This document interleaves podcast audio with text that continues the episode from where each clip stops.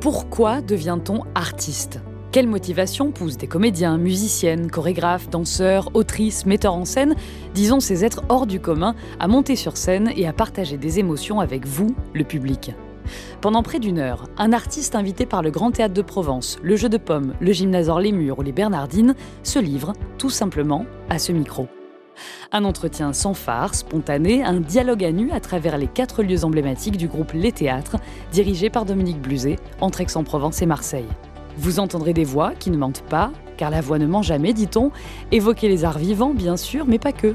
Enfance, doute, désir, rencontre, écriture, jeu, coulisses. Mieux comprendre la vie d'artiste, voici le but de notre podcast saison 2. Je m'appelle Mélanie Masson et je vous propose d'entrer ensemble, au que oui, dans ce monde merveilleux, là, maintenant, tout de suite. Le son de la scène, une série de podcasts imaginés par les théâtres.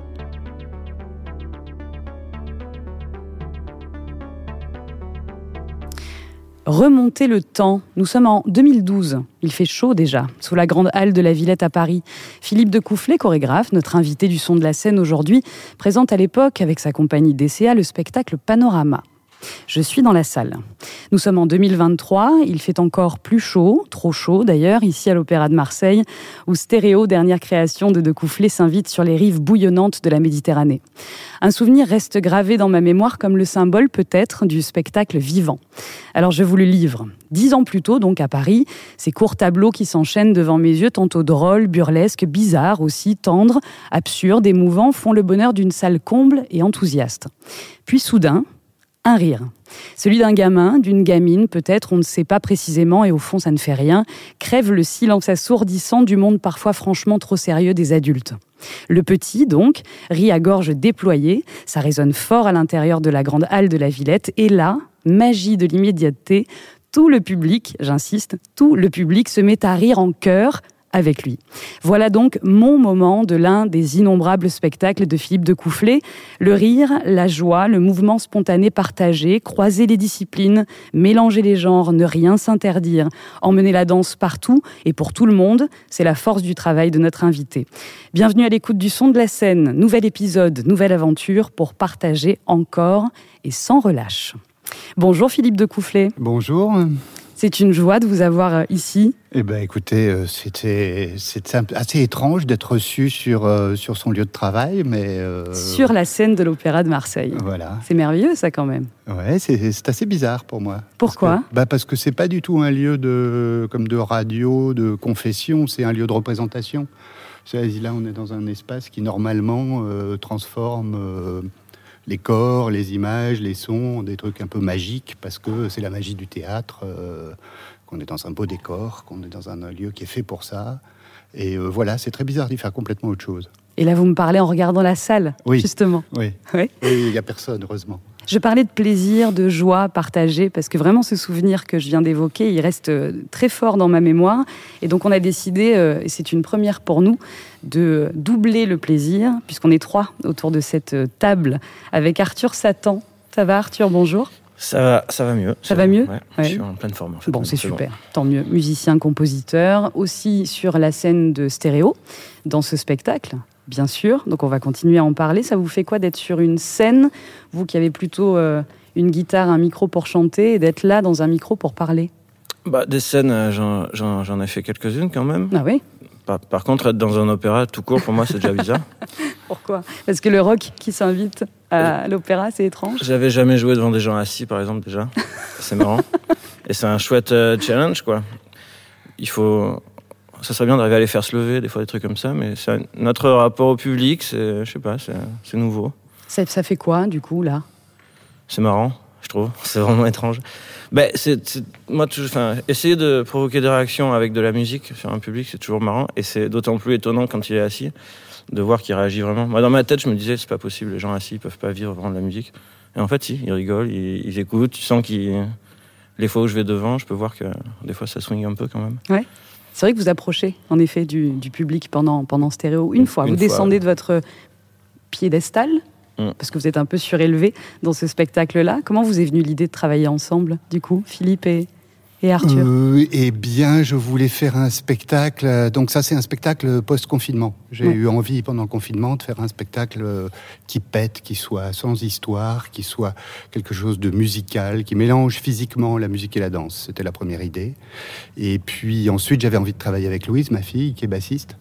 Euh, et puis j'avais envie de travailler avec Violette, on avait parlé de faire quelque chose d'assez rock, donc j'étais dans cette euh, idée d'essayer de faire quelque chose de rock. Et je me suis souvenu d'un de drastique classicisme de Carole Armitage, qui est un spectacle qui m'a beaucoup marqué quand j'étais ado et qui mélangeait physiquement effectivement des musiciens assez furieux et des danseurs assez furieux. Et sortait de ça une énergie euh, qui débordante, ouais, débordante et, euh, et euh, généreuse et nouvelle et enfin ça m'avait marqué et c'est quelque chose que j'ai jamais revu, qui se fait très peu et donc j'ai eu envie de retravailler là-dessus sur le mélange déjà physique de la musique et de la danse. Hmm. Ensuite, bah, il a fallu trouver des musiciens pour ça. Et des danseurs. Et des danseurs. et, c'est là que c'est là qu'il y a un travail un peu un peu long. Euh, j'ai rencontré plusieurs euh, chanteurs, guitaristes. Et puis un jour, euh, je suis tombé sur Arthur. À Bordeaux? Parce que c'est plutôt là. non, banlieue parisienne. J'étais venu à Paris, ouais. C'est que tu dis chanteur vu que je pouvais même pas chanter quand je suis venu. Euh. Pourquoi Oui, mais j'étais assez inquiet à vrai dire. Je croyais pas. J'avais vu que tu jouais bien de la guitare, mais comme j'avais vu une vidéo improbable de JC Satan où tu hurlais, où le son est quand même assez euh, punk. Non, je sais pas. Enfin, C'était très noise, très. Bah, après, moi, je pars du principe qu'il faut pas trop se fier aux vidéos quand on regarde des groupes. On, on manque. Donc, j'entendais pas la voix, quoi. C'était difficile de savoir en réalité. Et j'étais arrivé cette audition, euh, moi j'étais un peu en dilettante quand même, j'avoue, parce que je m'étais dit, bah, j'ai pas de voix, je, je rentrais de tournée, j'avais j'étais presque à faune, je pouvais pas. Et euh, du coup, je me suis dit, bon, qu'est-ce que je vais leur montrer, quoi. J'avais pas trop eu le temps de bosser. Et du coup, j'étais un peu en dilettante, mais j'étais curieux, quoi. C'est ça qui vous a plu? Le côté euh, dilettant et la curiosité? Pas tant ça que ça commence à faire un moment quand même que je travaille avec des musiciens et je l'ai entendu jouer de la guitare et j'ai compris tout de suite quoi. Hmm. c'était bon, euh, parce qu'il joue extrêmement bien. Il joue, il joue mieux qu'il parle, euh, mieux qu'il fait le reste. Il joue extrêmement ce garçon avec une guitare. C'est euh, c'est ce qui sort et, c'est nouveau tous les jours, c'est toujours en place. Donc moi je suis ravi. Hein. Moi aussi je suis ravi du coup d'entendre ça, c'est super. D'autant que croiser la, la, musique, le cinéma, le cirque, la mode aussi, hein, chez vous Philippe de Coufflet, c'est une j'aime pas dire une habitude, mais euh, un plaisir habituel qui fonctionne depuis, euh, depuis des années. Croiser tout le temps, mélanger, souvent. Bah, je fais ça depuis que je suis tout petit. En fait, je faisais des spectacles avec mes ours. Je leur faisais des costumes. Euh, ils faisaient des trucs. Après, j'ai fait ça euh, en colonie de vacances. J'ai fait ça. Euh, puis j'ai eu la chance de faire l'école du cirque à 15 ans, de rencontrer des gens. C'est devenu mon métier très tôt, mmh. saltimbanque. Et j'ai, et n'étant pas un très bon acrobate, n'ayant pas le bon corps pour être un bon danseur, ne parlant pas très bien sur scène. Enfin, j'avais un tas de handicaps qui faisait que je chantais que j'allais être spécialiste de rien. Donc, euh, Donc généraliste de tout. Je me suis, je me suis toujours beaucoup intéressé. C'est un monde merveilleux pour moi le théâtre et le, un théâtre. Euh, j'ai grandi avec Les Enfants du Paradis, ce film de Marcel Carnet euh, qui est tout autour du, du théâtre. Et j'étais fan de, de, Baptiste, quoi. Donc c'est pour ça que j'ai fait une école de mime au début. Bref. Mais j'ai toujours monté des spectacles et j'ai toujours cru au mélange des arts et des choses parce que je trouve que ça fonctionne bien quand on le fait par je sais pas quoi, par amour, par, parce qu'on sent que c'est juste, euh, ça marche en général. Et vous dites d'ailleurs, enfant, je rêvais de devenir dessinateur de BD. Ouais. Le dessin est souvent euh, le départ de mon processus de création. Il y a voilà, tout est presque dit parce qu'il y a de l'enfance en fait dans ce que je lis de, vous. Et c'est pour ça que je parlais de ce rire, de ce gamin. Euh, non, mais c'est vrai, en tout cas, c'est ce que je, ressens quand, euh, quand je vois votre travail, c'est qu'il y a quelque chose de l'enfance. Raison pour laquelle je, pense parler de ce moment euh, sur votre spectacle Panorama à la Villette, où ce rire comme ça qui a résonné a, a, fait ce qui fait le spectacle vivant, c'est se, rassembler, se retrouver, comme quand on va à un concert de euh, garage ou, de punk, c'est d'être ensemble. Enfin, mm. donc c'est peut-être quelque chose de l'enfance, non Toujours? Vraisemblablement, en tout cas, ce spectacle qui fait référence à, ma, mes 25 ans, donc euh, déjà il y a une espèce de, de, voyage dans le temps, oui. Ça? ouais. Euh, ouais, ouais. Ouais. Comment on, on perd pas l'enfance du coup dans la création? Ben, En continuant à faire ce métier, euh, le plus et en s'écoutant, non? Ok, c'est bien. Voilà. On va continuer à s'écouter alors. Euh, Arthur Satan, le rêve d'enfant, du coup, c'était pas d'être dessinateur de BD pour vous? Euh, bah, Si, un peu. D'être illustrateur aussi, je crois. Et tatoueur. Pas illustrateur, j'ai fait des études d'art à la base. Hmm. Je dessine depuis tout petit, mais je fais aussi la guitare depuis que je suis tout petit. Mais à la base, moi, je voulais être paléontologue, en fait. Donc j'ai vraiment changé de, carrière. Quand même. Moi, je voulais être hôtesse de l'air. Hein. C'est pas mieux. Bon, c'est ce que je répondais dans les questionnaires. Je vais t'offrir un costume alors. Ça, je me le note. Ok, paléontologue. Pourquoi? Euh, J'adore les dinosaures et je les dessinais notamment. Et euh, mais après, je fais de la guitare depuis que j'ai 5 ans. J'ai un grand frère qui adorait le rock et qui avait euh, des, milliers de CD, donc il m'a vraiment un peu mis la tête dedans. Et, et j'ai toujours dessiné, quoi. Donc j'ai fait des études d'art, tout ça mais j'ai pas trop, j'ai pas adoré, euh, j'ai pas retrouvé justement ce sentiment d'enfance dans les études d'art que j'ai trouvé un peu formel. Un peu sérieux. Les, concours, les mm. trucs, et je me suis dit qu'on pouvait euh, facilement apprendre un peu seul aussi, hein, si on était assez curieux, se pousser à être curieux en tout cas. Du coup, j'ai laissé le côté le dessin, je suis allé tourner, faire des groupes, et, et après un jour, il y a Philippe de Couffet qui m'a qui m'a appelé. Et ouais, la classe quand même. Hein. Quand euh, vous êtes ici sur, euh, sur la scène, là où on est de l'Opéra de Marseille, en tout cas euh, pour Stéréo à Marseille, vous n'êtes pas tout seul, loin de là. C'est quand même génial de travailler en, j'imagine, en, collectif, à la fois avec des danseurs, des danseuses, circassiens aussi, hein, parce qu'il y a certains des danseurs qui ont vraiment un corps et, et des mouvements et des gestes de circassiens, et d'autres musiciens, et un chorégraphe. Bah, c'est la force du, de l'ensemble, quand même, non? Ah oui, moi, j'ai eu un peu peur au début parce que j'avais l'impression que ça allait être une euh, somme de travail et euh, moi, j'aime pas du tout travailler. Ah bon Pour être paléontologue, faut bosser hein, en même oui, mais c'est pour ça que je, l'ai pas fait. Hein. Et euh, j'étais nul en maths aussi. Mais j'avais un peu peur de ça. Et en fait, ce qui est cool, et ce que, quand vous parliez d'enfance ou un truc comme ça, c'est justement c'est que ce qui, ce que je retiens moi, c'est plutôt d'avoir constamment de la curiosité sur comment les choses se font. Et par exemple, faire de la musique en fait avec des danseurs, ça implique de plus penser la musique sur le temps tel qu'on le fait d'habitude. C'est-à-dire qu'on a des mesures qu'on connaît. Et là, maintenant, on, doit compter des mesures vraiment étranges, pas naturelles. Et on doit se trouver des, des sortes de, de, de points d'accroche visuels sur les danseurs, sur ce qu'ils font. Et c'est une autre façon totalement d'aborder la musique. Mm. Plus on est dans le spectacle, plus on, ces repères-là nous poussent parce qu'il y a des trucs qu'on aime bien voir, qui nous donnent envie d'attaquer un, un, peu différemment un, un refrain, un couplet. Donc ça, c'est super. Et c'est du coup étant donné qu'on a fait pas mal de conduite et tout, pour le coup, la, curiosité, elle est tout le temps là. Quoi. On est toujours curieux de voir euh, comment quelqu'un va réagir euh, sur un spectacle ou quoi. Et euh, ça, c'est moi, c'est le rapport que j'aime bien garder quand je pratique de l'art, quoi. Hmm. C'est un spectacle qui change, qui se modifie au fur et à hmm. mesure de la tournée, qui a déjà beaucoup changé. Des changements de conduite, oui, c'est ça, c'est l'ordre du spectacle que j'ai cherché pendant des, un bon numéros, moment. C'est ça, peut-être des tableaux. Ils n'ont pas vraiment des numéros, mais avec, oui, il y a, un changement d'ordre. Il y a 25 tableaux là, quelque chose comme ça, et on peut jouer avec, peut-être un peu moins d'ailleurs, mais on peut jouer avec. Donc je cherche des combinaisons à l'infini. Là, ça s'est posé depuis un petit moment. Et ça, ça s'appelle du. Bientôt, ça va, ça va rechanger. Ok, ça, ça s'appelle du jeu. Donc on est quand même encore dans jouer, c'est oui, oui, dans l'enfance. D'ailleurs, les enfants jouent de moins en moins. Il y a une étude qui a été euh, sortie il y a quelques semaines et c'est pas sans conséquence de moins jouer pour la suite, par exemple. Bah, la télé, c'est moins ludique. Ouais. Ouais, on est d'accord là-dessus. Et il y en a dans, de plus en plus de pièces, de plus en plus de maisons. C'est vrai. Je, revenais juste euh, ce que, sur ce que disait Arthur, ce qui était intéressant sur le décompte, compter, enfin, compter, décompter la musique et, euh, en danse pour celles et ceux qui nous écoutent et qui, euh, qui ne connaissent pas forcément le, j'allais dire les coulisses de, de la chorégraphie. C'est vrai qu'il y, y, a des mesures, il y a une manière de compter, quand on bouge bah, C'est-à-dire, il y a déjà, on peut faire, on peut, on peut décider comme Merce Cunningham que la danse et la musique sont indépendants et présenter, euh, et présenter les deux choses en même temps et voir ce que ça donne. Merce Cunningham qui a été une inspiration euh, immense pour vous. Hein, bah, ça a été un super prof. J'ai étudié danser à son école à New York. À New York. Euh, c'était super. Donc j'ai appris avec lui, mais lui c'était vraiment ce parti pris de deux choses indépendantes et ça fait très art contemporain et parfois c'est génial et parfois c'est quand même bizarre. Et, et, moi je suis plus classique dans le sens où je trouve que la danse et la musique, ça peut faire une seule chose euh, quand c'est bien mélangé.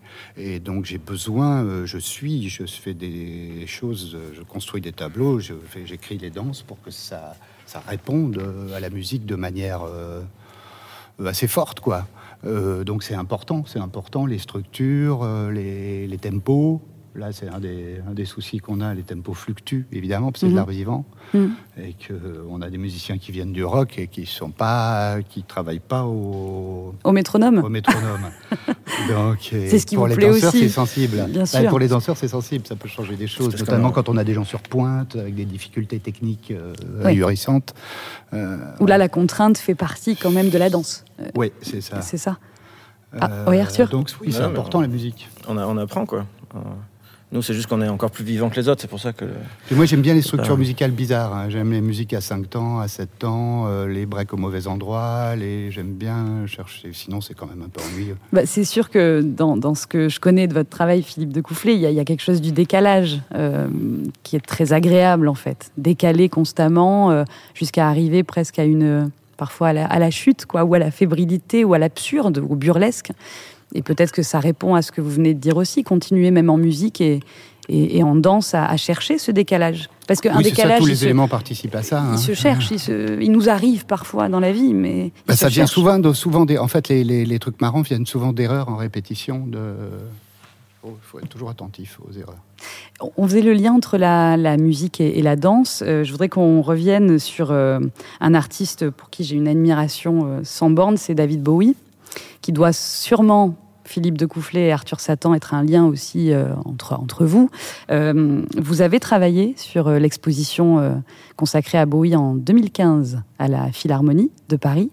Vous avez même fait une création autour de, autour de cette exposition, autour de Bowie. Qu'est-ce qui représente pour vous David Bowie? Parce que c'est un garçon qui a tellement croisé, lui aussi, à la fois la mode, à la fois les genres, euh, Ouais, ouais, bah, c'est une icône, c'est une, une icône de, de- du rock, du pop rock, du rock. euh, il, a, pas- il a traversé plusieurs Bon, époques d'ailleurs, hein. c'est difficile. euh, D'abord, c'était euh, David Jones.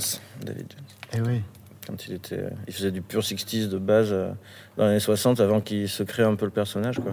Avant Ziggy Stardust, oui. Ah ouais, bien avant. ouais. Ouais. C'était même en 65. un truc Oui, c'était du, c'était de la guitare euh, ac- acoustique hein, aussi, Ouais. D'ailleurs. Euh, vachement acoustique et très très swinging London, euh, typique anglais. C'est- Ouais. en fait, il n'était pas super connu pour ça. Il avait sorti ça d'abord et ensuite, euh, c'est vraiment le glam, un peu le rock, un peu Le glam rock. c'est le glam rock, révélé, vraiment. Ouais. Et c'est ça qui, euh, Philippe, vous disiez, c'est ce. Bah, en tout cas, j'ai eu la chance, euh, effectivement, il y avait cette expo Bowie qui venait en France, et euh, j'ai eu une commande d'une création sur Bowie, et c'était c'était une autre tentative, effectivement, de mélange la physique de musique et danse, puisqu'on avait un orchestre euh, la plus important, et puis il y avait, du monde. Et, on- effectivement, on a trouvé sans aucune difficulté une quinzaine de tubes énormes à mettre bout à bout. Donc il a écrit, il a quand même écrit beaucoup de choses. euh, euh, très très fortes et qui traversent en plus d'un point de vue esthétique plusieurs périodes, plusieurs époques, donc c'était super à traiter. Et euh, moi j'ai beaucoup insisté sur euh, le premier disque là, euh, qui est, qui, dans lequel il y a le, le- le- le- un voyage Sur Mars. intersidéral, ouais. C'est- Et donc il y avait beaucoup d'aériens dans mon spectacle, il y avait des vols et ça volait beaucoup et c'était splendide. Donc euh, oui, c'était un grand plaisir de travailler là-dessus. Je regrette juste, il était vivant à l'époque, qu'il soit pas venu. Hmm. J'aurais bien aimé qu'il voit ça.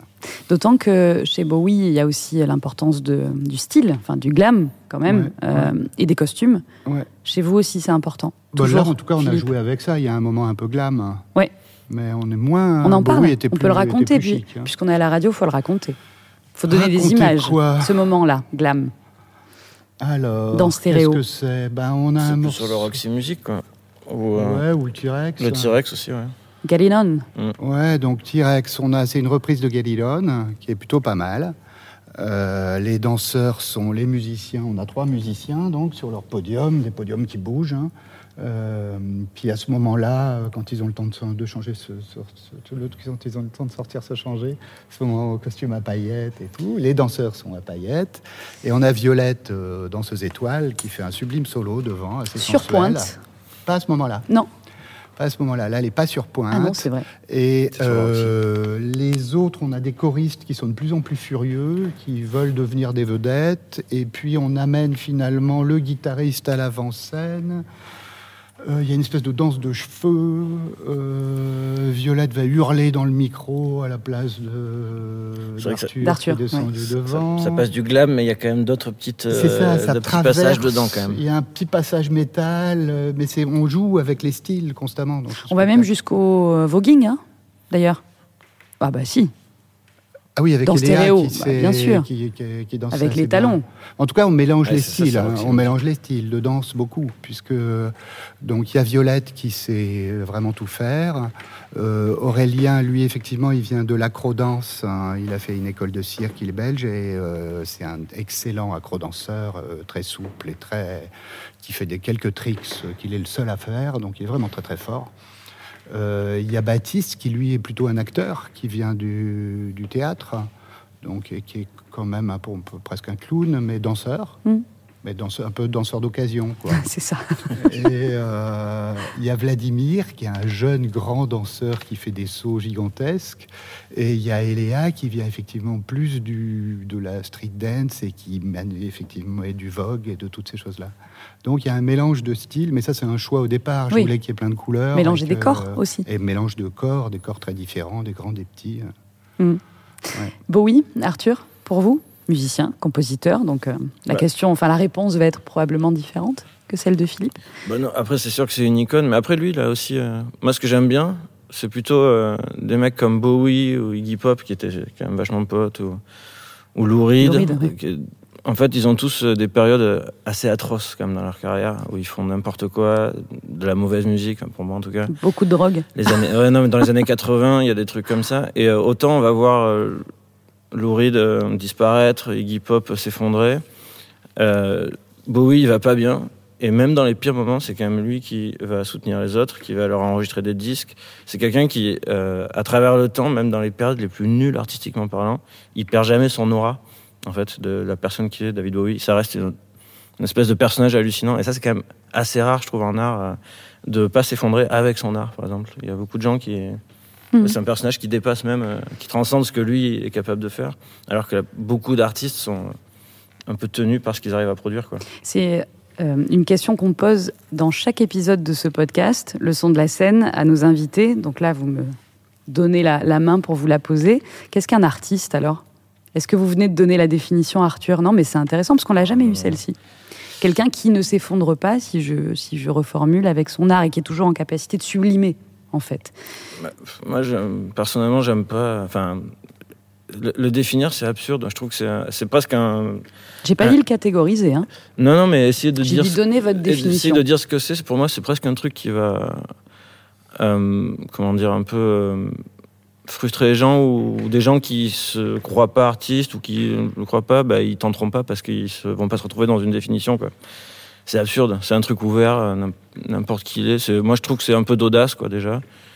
Euh, il faut, il faut s'écouter, faire ce qu'on a envie de faire. N'importe qui peut arriver à faire ça, c'est pas que technique. euh, C'est c'est vraiment un truc. Pour moi, c'est de l'audace, quoi. Il faut. C'est pas toujours facile, là, dans le monde tel qu'il est, d'arriver à euh, décider de faire ce qu'on a envie de faire. Et c'est peut-être euh, ce que je trouve le plus proche d'un artiste, quoi. Vu que le monde n'est pas vraiment fait pour les artistes, moi, je trouve. Aujourd'hui, oui. En particulier Ouais. Ouais. Philippe Euh, de, non, pareil, je ferais du mal à donner une définition. Ce que- ce qu'Arthur que vient, vient de sais- faire, hein, ouais, par euh, ailleurs. Sans vouloir le faire. euh, ce que je peux dire, comme je disais tout à l'heure, j'ai toujours monté des spectacles depuis que je suis gamin. Et j'ai la chance de, d'avoir réussi à vivre de ça. euh, correctement, euh, d'avoir eu du succès. euh, Enfin, c'est quand même une. euh, J'ai de la chance. Et c'est considéré comme un métier artistique ce que je fais. Donc, euh, je suppose que je suis un artiste. Vous supposez bien. Euh, Philippe de Coufflet, Ouais. je reviens quand même C'est à. une vraie définition, tout ça. Oui, c'est une vraie définition. j'aurais dû y penser. ouais, voilà. Elle était vachement bien, la vôtre, Arthur. Je découvre ce monde, moi, je savais pas. avant. Euh, je reviens quand même à ce que vous disiez, j'ai de la chance. En effet, j'ai eu du succès. Je voulais... J'ai revu les images de- d'Albertville, les Jeux Olympiques en 1992.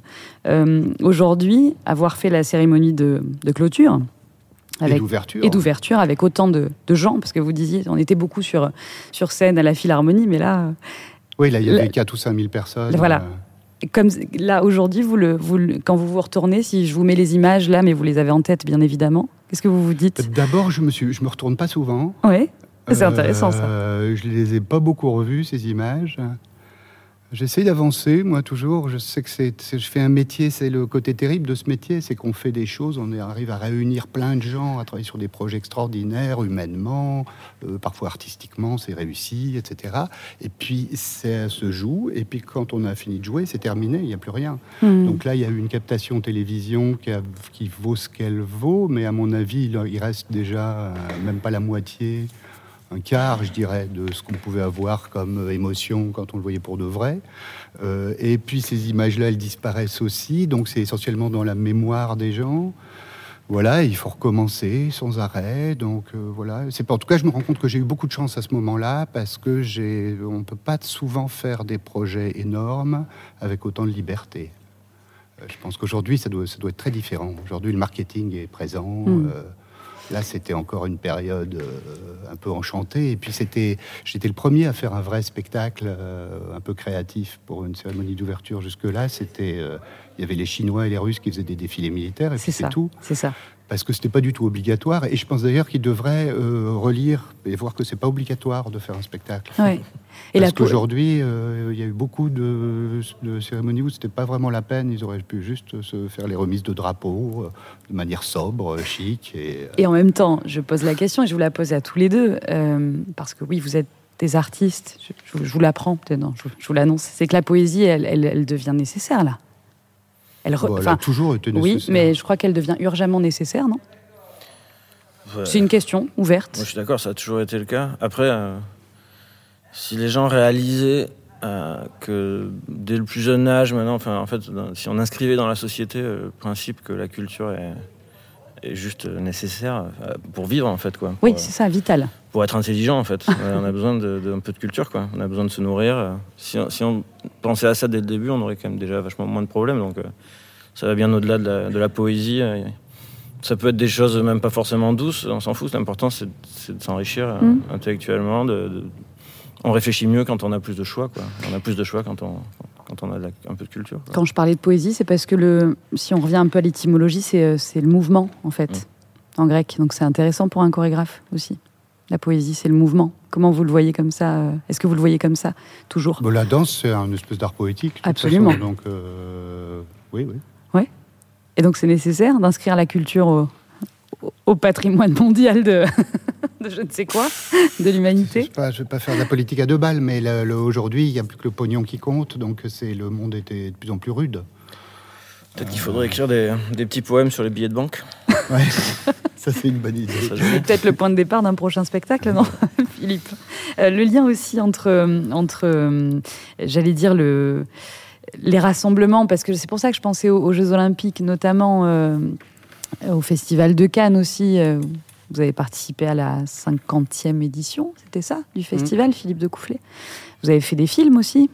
Euh, vous avez travaillé presque tous les arts, si je ne m'abuse, d'ailleurs. Est-ce que c'est une manière aussi de toujours se renouveler, en fait De tout oser, de tout aller explorer? Parce que Arthur parlait d'audace et de curiosité. Et c'est ça, euh, peut-être. Non, mais c'est ce que je vous disais tout à l'heure. Comme je suis spécialiste de rien, euh, je m'intéresse à différentes choses. J'essaye d'être, effectivement, je suis un peu généraliste. Et au poste qui est le mien aujourd'hui, qui est euh, entre chorégraphe, metteur en scène, directeur artistique et tout ça, il faut que j'ai besoin de ce savoir-là. Et ça m'intéresse, en mm. plus. Ça continue à m'intéresser parce que parce qu'il y a plein, justement, c'est assez multiple.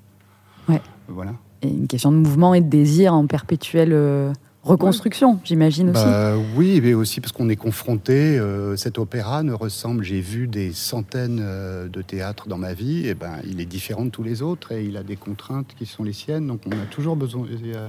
ici, il y a une pente de 3%, par exemple. Oui, d'ailleurs, je, penche un peu vers la gauche là sur mon micro. de nos ennemis en ce moment, parce que pour le spectateur, c'est beau, mais pour les danseurs, c'était les et les musiciens. C'est extrêmement, extrêmement déstabilisant d'être sur une pente. Ça, c'est hyper intéressant. Ça, c'est ce que, ce que le public ne voit pas et, ne, doit pas voir, bah, d'ailleurs. C'est la conception ancienne euh, du théâtre. Euh, ça se fait plus du tout, mais euh, il y a encore pas mal de, de, théâtres. Celui-ci, il a été construit quand? Il y a une centaine d'années? Il a, il a 100 ans, ce théâtre. un peu plus, même. Hein? Ouais, un peu plus. Un peu dirais 19e. Ouais. Un peu plus, non? Enfin bon, en tout cas, c'est une contrainte que. Ça, c'est la déco, c'est euh, les années 30. Quoi. Je regarde l'équipe du, du son de la scène et des théâtres, ils vont faire une petite recherche sur la, sur la date, comme ça on ne dira pas de bêtises. D'ailleurs, les théâtres, euh, euh, Philippe, euh, vous avez présenté plusieurs spectacles ici, dans la région, Ouais. avec, Et Domi- d'ailleurs, on avec joue à Dominique Bluzet. Martigues. euh, zut, j'ai pas pris les dates, mais on joue à Martigues en octobre, en, en novembre. À la, Ah. fin, à la fin de l'année, on joue à Martigues. Vous revenez dans la région. Mais oui. Octopus en 2011, Panorama en 2014, Contact en 2016, Nouvelle pièce courte en 2019 et Shazam qui n'a pas pu se faire pour cause de 2021. On, on le sait, on va pas le redire, hein, ce qu'on a traversé. Euh, quel lien avez-vous avec les théâtres ici? Ou avec la région Ou avec les deux d'ailleurs? Fichtre. On n'a pas Euh, cassé le décor, tout va bien. Qu'est-ce que je peux dire? Moi, j'ai vécu à Aix quand j'étais petit, Mhm. pas très longtemps, mais euh, ça fait partie des endroits où j'ai habité. On a beaucoup bourlingué avec mes parents quand j'étais gamin. Mais Aix, euh, en Provence, reste un très bon souvenir. Il y avait un carnaval encore à l'époque, merveilleux. Hmm. Et donc ça, ça m'a, c'est une de mes premières joies et un des premiers moments où je me suis dit ah, j'aimerais bien faire les grosses marionnettes. Ah, ça, c'est un des métiers vrai qui me Vous plairait. avez quel âge à ce moment-là? Vous êtes petit? 6 ans. euh, Hmm. mais euh, je- ça me plaisait, quoi. C'était, je dis, ah, ce monde-là, il a l'air bien, quoi. C'est- C'est quand même ça, les danseurs, c'est des grosses marionnettes en fait, c'est ça On a une autre définition. voilà. C'est beau ça. Euh, Arthur, euh, vous c'est Bordeaux plutôt, votre, euh, Euh, votre terrain de jeu de... Ouais, maintenant, ouais. Oui, depuis, maintenant. depuis une vingtaine d'années, quoi. Mais euh, moi, je viens de la, de la campagne, euh, pas très loin de Bordeaux.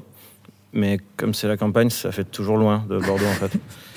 Et euh, euh, ouais, j'ai- je sais pas, j'ai de la chance, j'ai une famille assez cool euh, qui s'intéresse à plein de choses. Donc, euh, sans avoir à bouger beaucoup, j'avais pas tant voyagé ou quoi, mais j'ai pu découvrir plein de choses assez cool. Marseille, Aix aussi? Non, Vous connaissiez pas? Non, non, moi c'était, C'était Pays Basque, si, non, mais je connaissais. Ah. Après, moi, avec le temps, quand j'ai fait de la musique, on a, on a tourné partout. On est allé en Chine, aux États-Unis, Ouais. on, a, on a fait plein de trucs. Donc, Marseille, je connais même. Euh, je connais plutôt la ville d'un point de vue plus spécifique, on va dire. C'est-à-dire Bah, c'était vraiment. Moi, je venais des trucs assez punk et tout ça, donc Ouais. j'ai- passé plein de concerts à, à l'entropie, pour ceux qui connaissent, à, à la, à la l'embobineuse, à la machine à coudre. Toujours, euh, toujours. Des trucs comme ça, ouais. Ouais. Et euh, nos potes sont toujours euh, là-dedans et tout ça.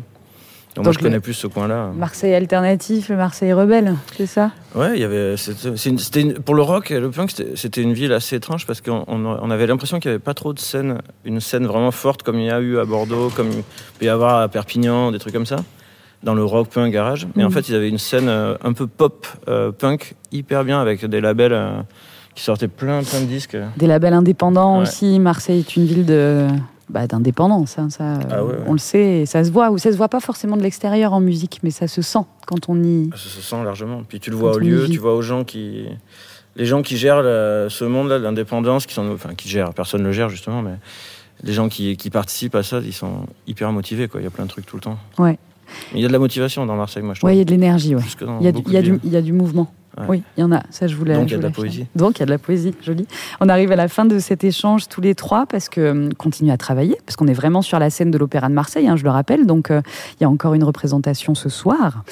euh, avant de vous éloigner des rives de, de chez nous, de la Méditerranée. Euh, juste peut-être finir sur la question des décors aussi, parce qu'on parle peu euh, finalement du, des décors, des coulisses, alors peut-être de ce spectacle stéréo ou, d'autres, de ce qui, se, ce qui se joue derrière ce que le public voit.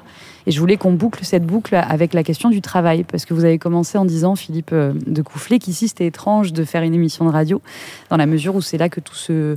euh, Oui, c'est une cage de scène. On est sur, en plus, on est à l'intérieur, donc on voit justement euh, les boutons, les fils, euh, les échelles, ça. euh, les cintres. euh, on voit les ficelles, entre guillemets. et Ouais. On voit tout ce qui est derrière et euh, bah, c'est qu'est-ce que c'est oui c'est un un super c'est un outil un théâtre donc euh, à chaque fois c'est un- monter un spectacle c'est un travail d'équipe et euh, moi je suis assez fidèle j'essaye de monter des équipes euh, solides euh, fortes donc on a il y a Bégonia qui gère l'équipe technique qui prépare d'abord on travaille sur plan on, choisit, on, sélectionne parce qu'on ne peut pas jouer partout avec, avec un décor pareil et avec les contraintes qui sont les nôtres. Donc déjà, on essaye de trouver les bonnes salles. Donc on- il y a tout un travail sur plan qui se fait pour essayer de voir comment ça rentre. Et, euh, et maintenant, c'est de plus en plus précis. Avec la, technologie un peu progressé, c'est de plus en plus précis. Donc, en général, il n'y a pas trop de marge d'erreur. Euh, surtout quand le décor est très celui-là, donc euh, il est très structuré. C'est Jean Rabas qui a fait ça, avec qui je travaille par intermittence, mais depuis, bah, depuis Albertville, il avait travaillé dessus. puis c'est un il est décorateur de cinéma essentiellement maintenant. Mais avec nous, il fait encore des trucs. Donc il a conçu cette espèce de décor qui est entièrement à angle droit. Il n'y a pas une diagonale dedans. C'est la spécificité du décor. Euh, Pour quelqu'un qui fait du, remarqué. pour quelqu'un Arthur qui fait du punk et du rock, il n'y a pas d'angle droit. Tout structurer les Moi, j'ai tours, plus souvent tout ce pris les diagonales. hauteur, C'est pas, c'est, c'est pas triangulé, c'est dingue. Il y a Pas de diagonale. Euh, Et tu, tu le remarques juste là ou tu- Non, non, j'ai, j'ai- bah non, mais je l'ai remarqué pendant la construction. Non, non, mais je suis très observateur pour ces trucs. je, je rigole, je me permets. Euh, et quoi? Et donc, il est essentiellement euh, rouge et noir, non? Avec du blanc, de l'or, de, de l'argent, des miroirs, euh, des, Des lumières paillettes. accrochées partout. Donc, il y a de la lumière accrochée et sur les décors, et dans les cintres, et sur les côtés, et devant et derrière. Et tout ça, ça se règle. Ben, ils arrivent. euh, il y a au moins ici, il y a eu deux jours de montage. Ouais. Euh, mais parce que c'est aussi les contraintes d'un opéra. Avec, euh, mais il y a eu deux jours de montage technique justement pour installer le décor, installer tout, monter toutes les lumières, monter le son, Mhm. puisque la musique est live, hein, la musique est entièrement live. Donc on a quand même trois musiciens plus une tribu de choristes euh, qui jouent, ça se déplace. En plus les, les plateformes sont mobiles, donc euh, tout ça n'est pas simple. C'est quoi le prochain, pardon Arthur, Non, non, je, je confirmais. c'est quoi le prochain rêve, le prochain rêve d'enfant? De vous deux Il y en a un comme ça? Après j'ai une dernière question à vous poser. Moi, je, Arthur. Moi, je, suis assez content. Là, je les, enfin, je les pratique. Là, je vais enregistrer un, un disque cet été à mon prochain truc solo. là. Solo, ouais. Et si j'ai le temps, peut-être pour d'autres euh, groupes aussi. Donc, euh, ça, c'est mes rêves. Je les fais déjà, donc je suis content. Super, Je suis plutôt euh, content en général. bah, c'est bien, restez-le. Philippe Ben, ensemble, euh, on a la suite de ce spectacle. Et là, bientôt, on fait l'ouverture des Nuits de Fourvière. On, dans le- pour le, on, on- on rajoute une section de cuivre, un clavier, deux danseurs. Donc là, ça va être encore une nouvelle étape dans ce- la vie de ce spectacle, qui sera une version de luxe, euh, de super luxe. Ça, c'est ça, c'est vraiment cool. de stéréo. On a Voilà. hâte de voir la version super luxe. Euh, merci beaucoup à vous deux. J'ai un dernier mot. Je voulais qu'on finisse ce- ce- cet échange en musique. Alors j'aurais pu choisir une chanson. J'aurais choisi Oh Darling des Beatles évidemment parce qu'elle est dans stéréo, mais je l'adore. Est-ce que vous arriveriez comme ça pour le son de la scène à choisir une chanson commune? Pour qu'on termine en musique ce- cet entretien Commune. Oui, commune, messieurs. Ben là, d'un coup, comme ça, sans Je sais. discuter avant. J'aime euh, vous prendre au dépourvu en même temps. C'est charmant. Je vous remercie. Euh, je pourrais- Vous pouvez en discuter. Hein On a encore euh, deux minutes. dans des trucs que tu avais. Moi, j'adorais. euh, J'adore.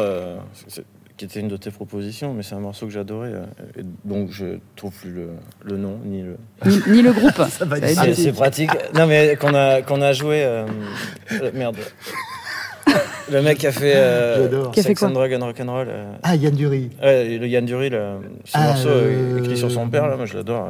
c'est un- j'ai- Clever, Clé- Trevor, Clever, Clever, Trevor, je sais plus, ça y est, j'ai oublié le titre aussi. Ah c'est le morceau de reggae qui est dans Sex and Rock and Rock'n'Roll. Ouais, et moi j'aime pas le reggae, et j'adore ce morceau. Bah, parce qu'il est excellent. Parce qu'il est incroyable. Et ce qui euh, j'avais bien quand tu l'avais proposé, j'avais adoré le jouer justement. En plus, il se prête. C'est quand même dur de jouer, euh, d'enchaîner Beatles, T-Rex, euh, Roxy Music, les trucs qu'on écrit, euh, tout ça, qu'à 3 sur scène. 3 c'est c'est le, le minimum du rock quoi vraiment. Enfin, on, a vu qu'on peut faire des groupes à deux, mais Basse, là ça batterie, devient une guitare. spécificité. Oui. Mais basse, batterie, guitare, c'est le minimum, mais tu as toujours besoin d'arranger pour jouer du Beatles, tu as besoin d'une autre guitare ou d'un piano. Et le Yann Dury, par exemple, c'est un morceau parfait à trois. La basse, la basse elle, elle fait des lignes hallucinantes qui créent et de la rythmique et de la mélodie. Et la guitare, elle vient juste poser les accords qu'il faut, hyper simples dessus. Et le chant est super beau et il raconte des, des- un truc sur son père, c'est- hyper beau. C'est vrai, puis on n'écoute pas assez Yann Dury, ça passe plus beaucoup. On prend celle-là alors? Allez. Enfin, si ok. Mais oui, tout à fait, tout à fait ok. Et puis il a écrit, Sex, il a écrit Sex and Drugs and Rock'n'Roll et ça va très bien avec euh, ce spectacle. Merci beaucoup Arthur Satan, merci Philippe de Coufflet d'avoir accordé un peu de temps euh, au théâtre et à ce podcast Le son de la scène et je vous dis euh, à très vite sur une autre scène, qui sait, ailleurs. Merci à vous deux. Merci. Merci. Double decker, move along. double decker move along. My old man. Later on, he drove a roller, chauffeuring for foreign men. Dropped his H's on occasion, said, Go blimey now and then. Did the crossword in the standard at the airport in the rain. At the airport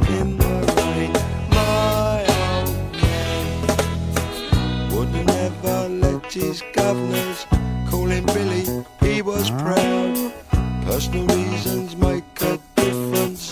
His last boss was allowed. Perhaps he had to keep his distance. Made a racket when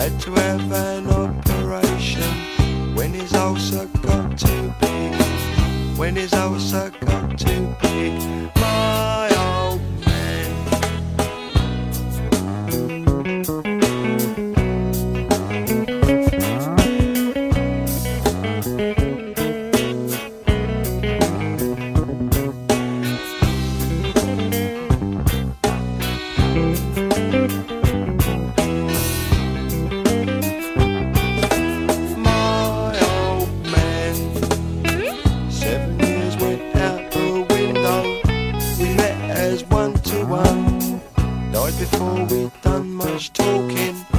Relations had begun. All the while we thought about each other. All the best, mate, from your son. All the best, mate, from your son.